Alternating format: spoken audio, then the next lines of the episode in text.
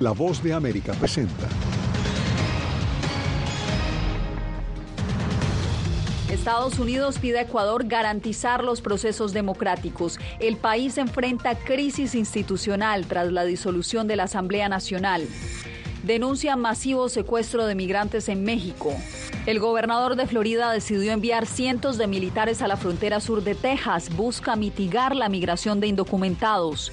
Y los duques de Sussex denuncian que una persecución de paparaxis en Nueva York puso en peligro sus vidas.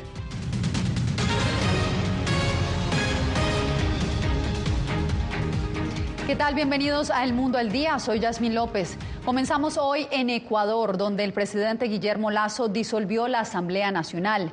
Con la medida, el mandatario puso fin al juicio político que impulsaba la mayoría opositora desde el legislativo.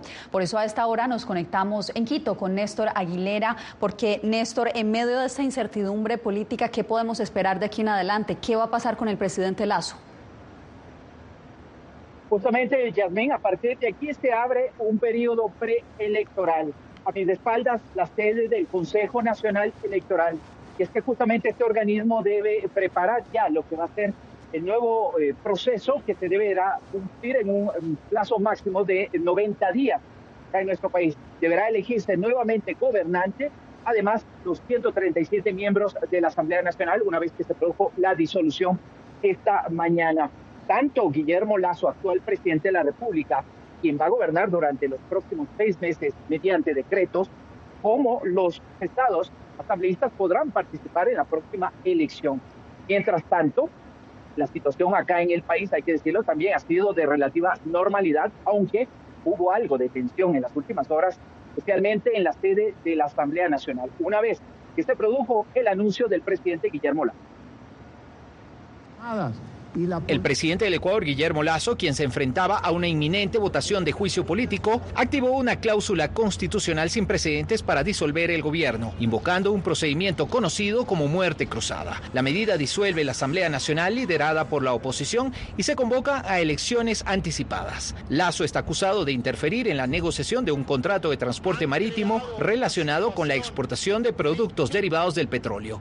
El mandatario ha negado todas las acusaciones y afirma que tienen motivaciones políticas. Todos los esfuerzos del Poder Legislativo están enfocados en desestabilizar al gobierno con un juicio político infundado. Lazo argumentó que su decisión es la forma de detener la confrontación política en el país. Sin embargo, la medida es políticamente tensa y podría provocar protestas en un país que ya enfrenta una frágil situación de seguridad. Las Fuerzas Armadas custodian la sede de la Asamblea Nacional y dijeron que acatarán la medida de Lazo. Debo señalar que estamos seguros que el país no aceptará ningún intento de alterar el orden constitucional a través de la violencia el gabinete de Lazo apoya la decisión presidencial de convocar nuevas elecciones en alrededor de seis meses. La oposición condenó duramente la medida, pero igual la acatará. Que es el pueblo ecuatoriano quien debe dirimir nuevamente democráticamente en las urnas quién quiere que sea su presidente de la República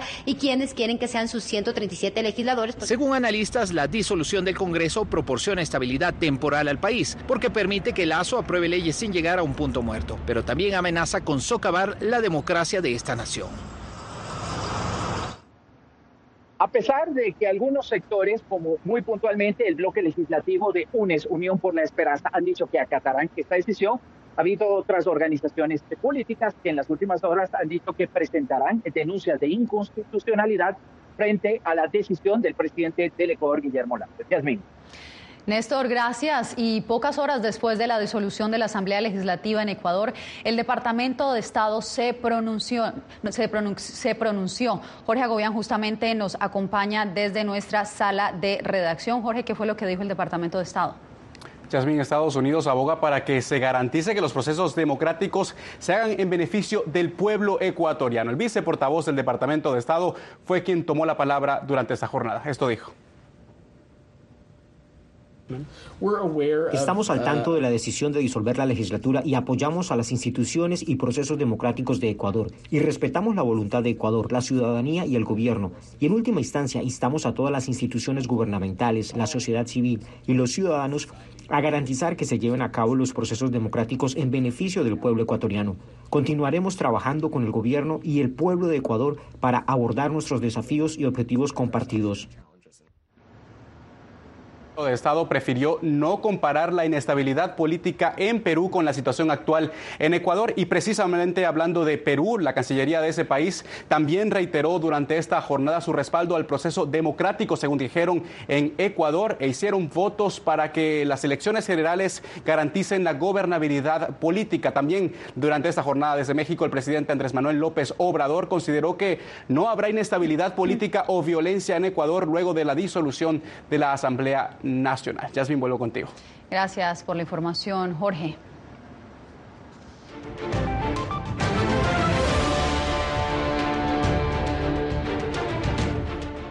Cincuenta migrantes y dos conductores fueron secuestrados mientras recorrían a bordo de un autobús en una vía de San Luis Potosí, en México. Así lo confirmó hoy el presidente Andrés Manuel López Obrador. Javier Egar nos tiene los pormenores. Un gusto saludarte, Yasmín. Efectivamente, el secuestro de 50 migrantes en Matehuala, estado de San Luis Potosí, encendió aún más las alarmas sobre la situación de miles de personas que atraviesan México a diario en su afán de llegar a Estados Unidos. Esta mañana el presidente de México, Andrés Manuel López Obrador, dijo que la Guardia Nacional ya se encuentra en el lugar de los hechos.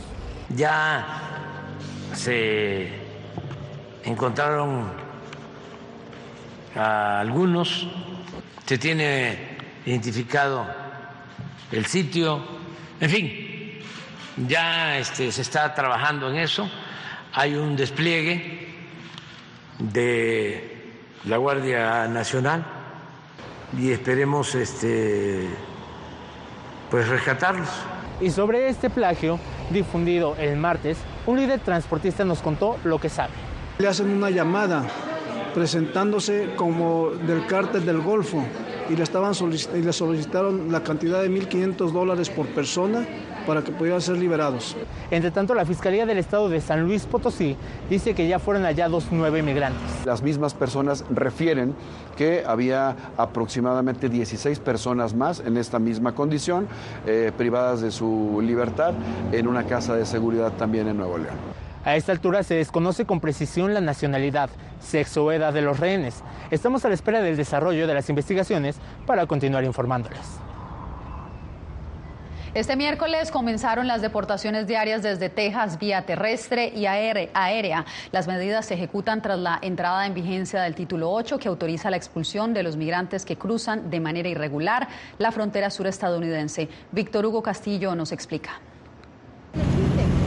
En Brownsville, Texas, tres autobuses de migrantes, incluyendo familias con niños, son expulsados a Matamoros, México, después de que cruzaran la frontera de manera irregular. Estos autobuses van a ser a diario, todos los días, siete días a la semana, al igual que los vuelos que ya van a empezar. El Servicio de Inmigración y Control de Aduanas de Estados Unidos realiza vuelos de repatriación. Entre ellos salen dos vuelos esta mañana desde Harlingen, uno rumbo a El Salvador y otro a Honduras, el próximo a Guatemala. Muchos de países a veces no tienen repatriaciones formales por, establecidas con ese país como Venezuela, pero entonces se hacen acuerdos con otros países que sí dicen vamos a recibir venezolanos. Paola Bracho y su hija Aranza optaron por la vía legal a través de la aplicación CBP One. ¿Cuántos años te va a cumplir? Siete. La niña cumple sus siete años en territorio estadounidense y ahora se dirigen a Nueva York. Y aquí estamos con los papeles y bueno, a trabajar y a cumplir con lo que dice la ley aquí. Cruzar ilegalmente nunca cruzó por su mente. Después de tanta lucha que pasé para Venezuela, para acá no ponerle en riesgo, no. El 90% de migrante que entra ilegalmente al país está siendo procesado para una deportación formal. El 10% son niños no acompañados. Las consecuencias de cruzar ilegalmente la frontera son serias. Se te va a detener y va a haber una deportación formal, el cual ya va a quedar en tu récord de migración para cuando apliques legalmente algún día, no te van a permitir por cinco años aplicar legalmente a este país. Víctor Hugo Castillo, Voz de América, McAllen, Texas.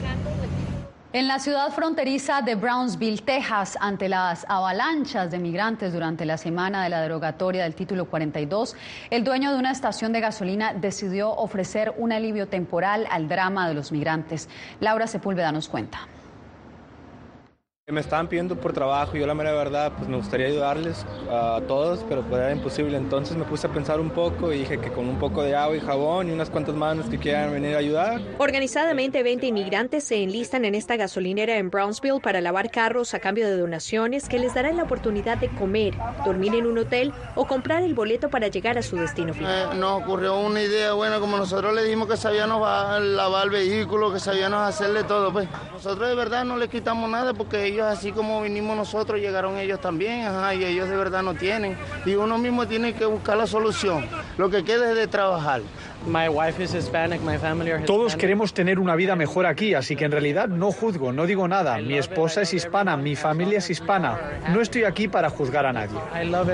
Me encantaría que todos fueran felices y que todos estuvieran en un mejor lugar y tuvieran un mejor sueño en su vida. Para algunos es también una oportunidad de darse un baño, pues en ocasiones, sin estar aún en verano, la temperatura supera los 34 grados Celsius, acompañada de mucha humedad. Indiferente al propósito de cada uno de ellos, los migrantes, hay agradecimiento ante la mano amiga que se extiende en un país desconocido y en donde no hablan el idioma. Buena gente, demasiado agradecido con él y todo. Aquí estamos dejándole todo bien pintado, todo bien acomodado. Por eso, aparte de agua, esponjas y jabón, se ven escobas y brochas de pintura, porque dicen que esta es su única forma de devolver favores. Laura Sepúlveda, Voz de América, Texas. Después de la pausa, la decisión del gobernador de Florida que busca apoyar a Texas a lidiar con la masiva migración de indocumentados.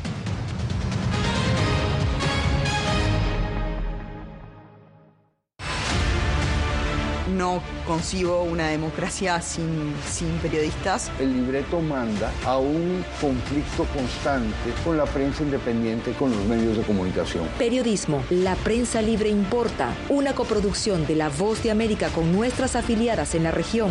Se ejerció esta profesión con mucho eh, miedo. ¿Cuántos periodistas van muertos ya? Por decir la verdad. Disponible en vozdeamerica.com tiempos de cambios, cuando el mundo parece incierto y lo que escuchamos no refleja lo que vemos, buscamos la verdad. Cuando nos cuentan solo una parte de la historia, perdemos la confianza. En momentos de crisis, nuestros sueños, esperanzas y deseos de un mejor mañana dependen de una prensa libre. En La Voz de América te traemos las historias que la gente se arriesga a ver. Conectamos el mundo y lo unimos con la verdad.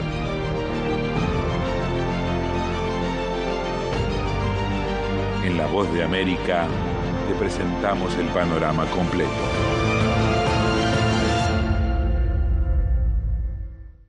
fui detenido con acusaciones de traición a la patria y luego fui sentenciado y condenado a 13 años de prisión. Es una sensación totalmente inhumana, es una sensación como de estar muerto en vida realmente. ¿Qué sientes cuando tocas? Cuéntame. Pues me siento eh, contento, siento que puedo expresar mis emociones.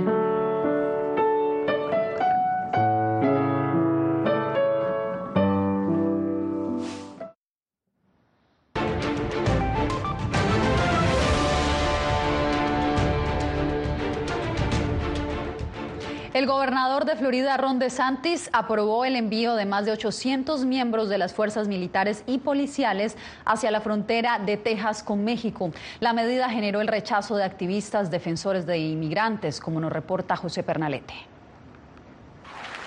Nuevamente el gobernador Ron DeSantis interviene en la crisis migratoria entre Estados Unidos y México. El mandatario estatal aprobó el envío de unidades de la Guardia Nacional y fuerzas policiales desde Florida hasta Texas, una frontera localizada a más de 2.250 kilómetros de distancia entre ambos estados. Creo que necesitamos políticas de migración fuertes. No somos ciudadanos del mundo, somos ciudadanos estadounidenses. El gobierno estatal de Florida dijo que enviará 800 soldados de la Guardia Nacional y más de 300 agentes policiales. También aprueba la designación de operaciones de aeronaves tripuladas y drones, embarcaciones y patrullas. Comunidades de inmigrantes en Florida rechazan esta decisión, pues estiman que se inclina a entrometerse en otra jurisdicción y gastar presupuesto de los contribuyentes de Florida. Está creando una crisis donde no la que él lo está haciendo única y exclusivamente porque él quiere correr. Realmente no pueden hacer nada porque es una frontera federal. Así que es solo un desperdicio, es demagogia, señalando a las personas, atacándolas con odio con fines políticos. Este martes el gobernador de Texas, Greg Abbott, a través de una carta oficial solicitó a otros estados el envío de tropas militares y agentes de seguridad para reforzar la frontera con México ante lo que califica una posible inundación de inmigrantes tras el fin del título 42. Florida fue el primer estado en atender el llamado. Le siguió Idaho, según Abbott. José Pernalete, Voz de América, Miami. No se encuentran espacios para alojar a los migrantes que siguen llegando por miles a la Gran Manzana. Algunos de ellos incluso denunciaron haber sido separados de sus parientes. Ángela González con el reporte. Más de 4.000 migrantes han hecho su arribo a la ciudad de Nueva York en la última semana y varios, como el caso de Karina, relatan una separación de sus hijos en la frontera. Sin saber lo que estaba pasando, dice que la subieron en un avión hacia Nueva York, pero sin su hija de 19 años. A mi hija le llevaron esposada los pies y manos, a nosotros también nos llevaron a mi esposo, igual esposa nos, nos separaron a todos y cuando nos sacaron solo nos sacaron a nosotros y no sabían nada de mí. Y como nosotros preguntábamos, pero nos decían que no, ellos no saben español, no, no Spanish ni Spanish, y nunca nos dijeron nada hasta el día de ayer que mi hija me llamó, había pedido una llamada que le den para decirme que ya ha salido, pero pensé que estaba aquí, dijo, no mami, estoy, me dejaron en Guayaquil. A Pilar le pasó lo mismo, la separaron de su esposo y espera todos los días su llamada para saber dónde está. Llegar a Nueva York es el comienzo de otro calvario, pues no hay espacio para alojar a los migrantes y luego de protestas de padres de familia para evitar que los llevaran a dormir a los gimnasios de las escuelas. El alcalde revaló la medida y este miércoles varios autobuses se llevaron a los migrantes desde una escuela en Coney Island a otra locación desconocida hasta el momento. 50% de los hoteles de la ciudad están ocupados con migrantes y aquellos con niños pequeños temen por su seguridad. Sí, nos ayudan, pero no sabemos en qué manos van a, vamos a estar nuestros niños, qué va a pasar con ellos. Según reporta el tabloide Daily News, funcionarios del gobierno local consideran usar las instalaciones de una cárcel que fue cerrada en la isla de Rikers para alojar a los migrantes. Ángela González, Voz de América, Nueva York y demócratas siguen midiéndose en las elecciones primarias en Estados Unidos. Este martes, una de las contiendas más representativas fue la carrera por la gobernación de Kentucky. El candidato, apoyado por Donald Trump, ganó la nominación republicana. Así, el actual fiscal general del estado, Daniel Cameron, se enfrentará en noviembre al gobernador demócrata Andy Bashar.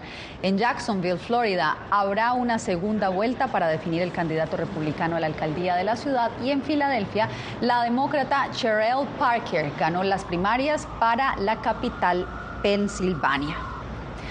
Al, al, volver, China no ha podido sustituir a Taiwán como socio comercial de Nicaragua, así lo confirma el más reciente reporte de exportaciones de la nación centroamericana.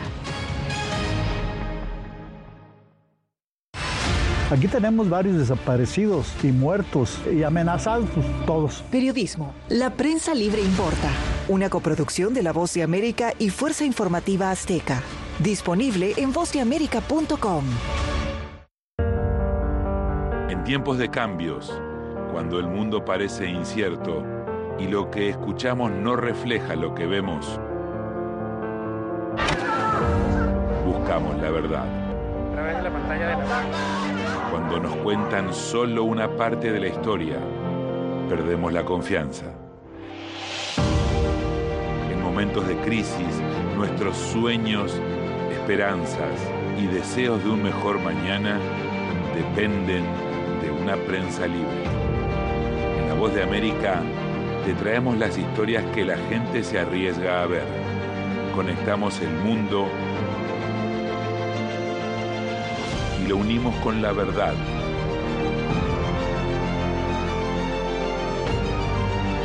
En La Voz de América te presentamos el panorama completo.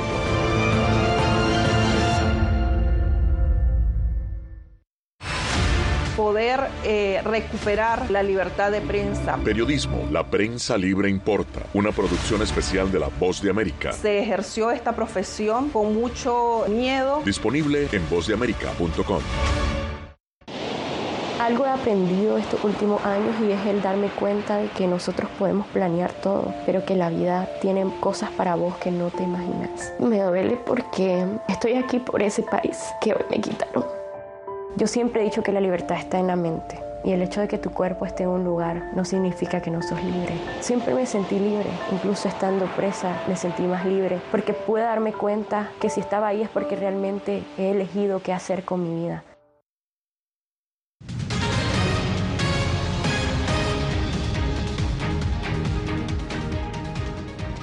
Por su heroísmo, el presidente Joe Biden condecoró a nueve funcionarios con la medalla al valor, entre ellos dos policías de Nueva York. Wilber Mora y su compañero Jackson Rivera fueron asesinados mientras respondían a una llamada de emergencia al Las 911. Tenemos otra información en este momento. Vamos a ir entonces con Nicaragua porque cayeron las exportaciones en ese país hacia China en los primeros cuatro meses del año. Daniel Ortega, el presidente, sustituyó a Taiwán, el gigante asiático, como socio eh, comercial, proyectando que las exportaciones aumentarían. Veamos el reporte que nos preparó Donaldo Hernández. Las exportaciones de Nicaragua a China registraron un descenso en el primer cuatrimestre de este año, según lo refleja el gobierno a través del Centro de Trámites de las Exportaciones CETREX. Según los datos oficiales, en los primeros cuatro meses de 2023, las exportaciones fueron de un poco más de 5 millones de dólares, es decir, 157 mil dólares menos con respecto al mismo periodo de 2022.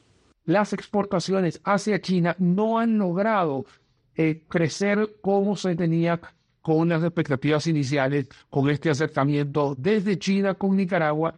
El economista Daniel Suchar explica que si bien es cierto que China es una potencia económica, hay un factor que limita el comercio con Nicaragua. Los productos nicaragüenses tienen que atravesar todo el Océano Pacífico y se le tiene que pegar un costo adicional que tiene que ver con el transporte y ya llegando a destino final los precios ya no logran ser tan competitivos. Los datos del Centro de Trámite de las Exportaciones indican que la meta del gobierno de Daniel Ortega no se han podido cumplir al corto plazo. Sin embargo, el ministro de Hacienda, Iván Acosta, asegura que solo es cuestión de tiempo para dinamizar el comercio. Si China son, es un poco más lejos, pero tiene una gran oportunidad para producir más, acceder al mercado, producir más productos, diversificar la producción las aspiraciones del gobierno de Daniel Ortega es convertir a Pekín en el principal socio comercial del país. Donaldo Hernández, Voz de América.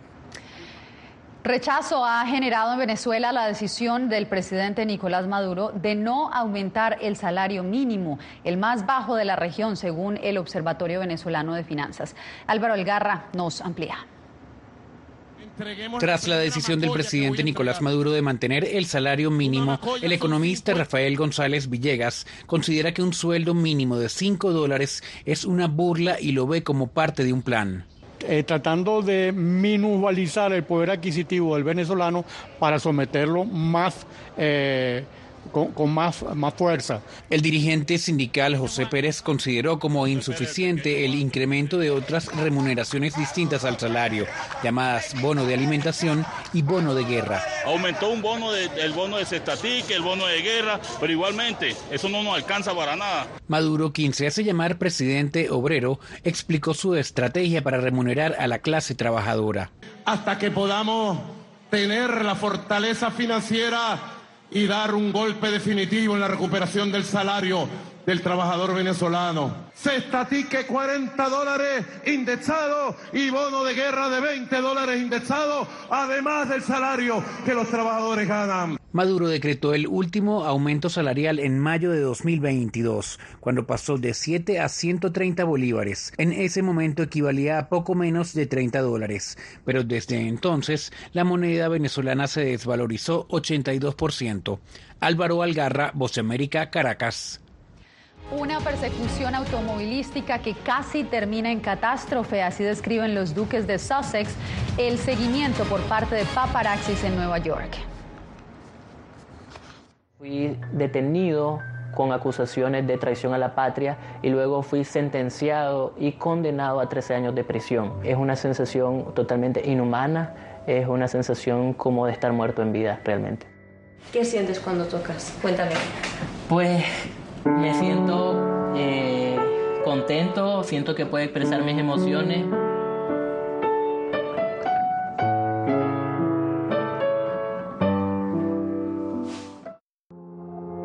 Puertorriqueños somos unos animales raros porque tenemos esta ciudadanía americana. Llegamos a Estados Unidos y nos damos cuenta que somos diferentes. Sí, tenemos un pasaporte americano, pero nuestra idiosincrasia no lo es. Si queremos hacer un mejor Puerto Rico, que es lo que buscamos nosotros, tenemos que ganarnos el respeto y la confianza de todos los sectores del país.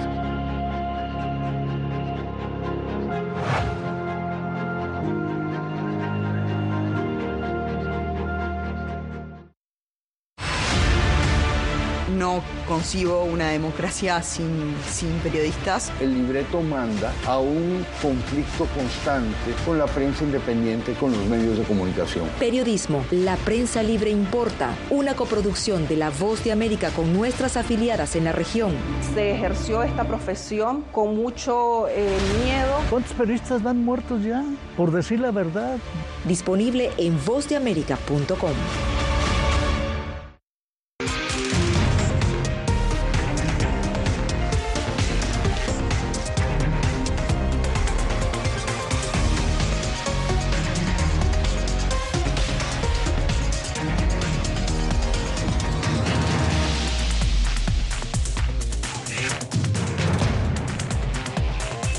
Venezuela 360, cada semana por La Voz de América.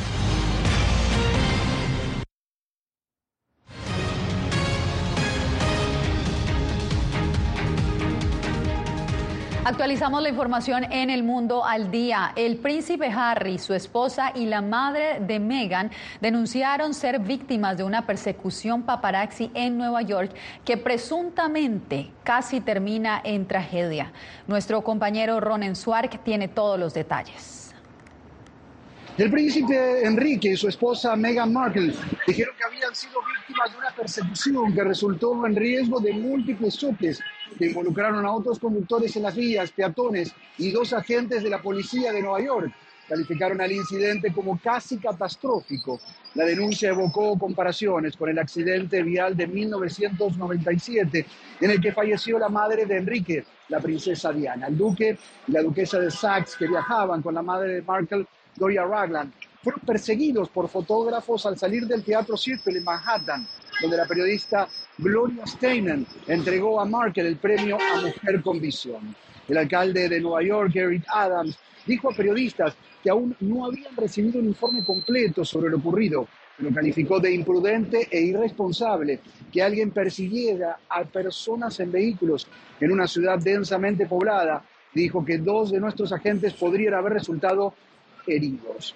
Los paparazzis fueron confrontados por la policía uniformada, pero ignoraron las advertencias y continuaron persiguiendo a la pareja.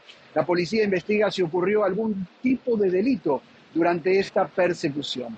Enrique, el hijo menor del rey Carlos III y la ex actriz Meghan Markle se casaron en el castillo de Windsor en 2018, pero renunciaron a sus deberes como miembros de la realeza en el 2020, citando lo que describieron como intrusiones insoportables y actitudes racistas de los medios británicos. Desde la ciudad de Nueva York, Ronen Swark, Voz de América.